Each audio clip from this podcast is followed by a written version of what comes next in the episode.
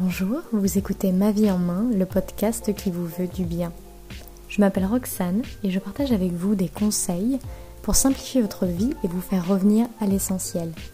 Du désencombrement de votre habitat en passant par vos habitudes de consommation, je souhaite que vous retrouviez du sens en vous concentrant sur ce qui compte réellement pour vous.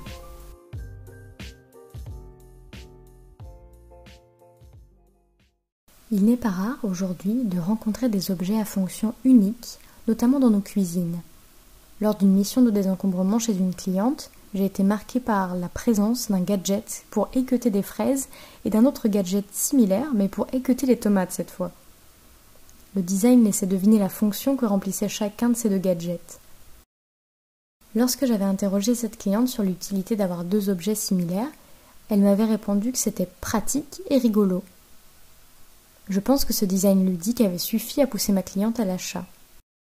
Je ne saurais que trop vous inciter à ne posséder que quelques couteaux bien affûtés qui remplacent parfaitement la multitude d'objets à usage unique dont le nettoyage est souvent plus fastidieux et qui remplissent rapidement nos tiroirs. Évincez tous les doublons, les appareils qui nécessitent trop d'entretien après usage. Conservez seulement en fonction de votre manière de cuisiner et de recevoir.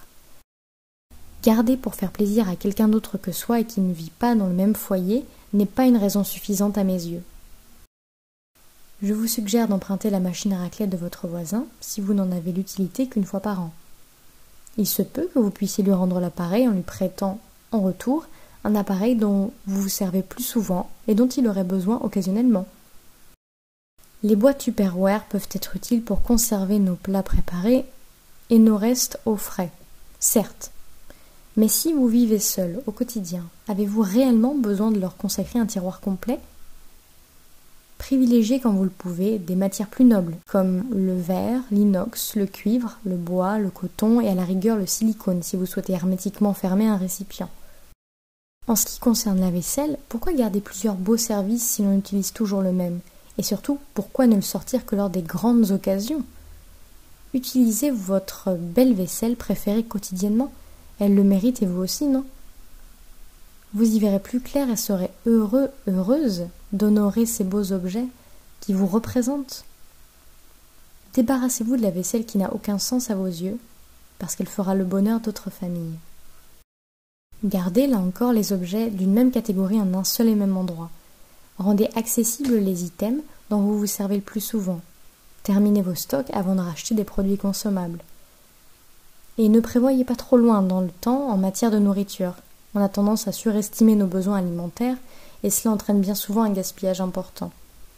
Faites des tests sur vos besoins alimentaires hebdomadaires, par exemple, et voyez jusqu'où vous pouvez tenir sans faire de courses. Pour réduire votre gaspillage alimentaire, vous pouvez vous aider d'un planning hebdomadaire des repas, par exemple.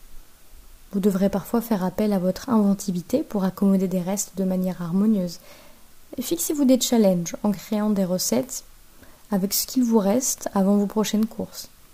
Si vous avez des petits commis pour vous prêter main forte, c'est encore mieux. Renseignez-vous également sur les magasins plus responsables qui favorisent les circuits courts, c'est-à-dire le minimum d'intermédiaire entre le producteur et le consommateur. Des enseignes qui proposent des produits de qualité, sans conditionnement, donc les magasins en vrac. Vous pouvez vous y rendre avec vos propres contenants, ce qui diminue la production de déchets. De plus, le prix n'est pas forcément exorbitant compte tenu de l'absence de conditionnement et du peu de trajet qu'aura nécessité l'approvisionnement. Mais comment s'affirmer face aux sollicitations récurrentes et à la facilité qu'offrent certaines grandes enseignes? Dans le prochain épisode, je tenterai de vous déculpabiliser face à la réponse non et vous donnerai quelques astuces pour vous affirmer davantage.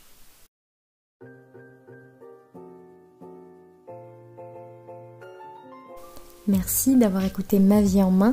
Vous retrouverez les informations relatives au podcast dans la description. Si cet épisode vous a plu, je vous invite à le partager, à vous abonner via votre plateforme de podcast préférée et à lui attribuer une note maximale. Ma vie en main, c'est un épisode les lundis toutes les deux semaines.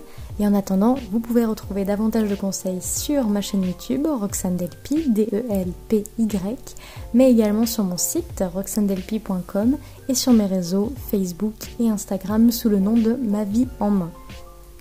Je vous retrouve très bientôt dans un nouvel épisode et d'ici là, prenez soin de vous, c'est le plus important.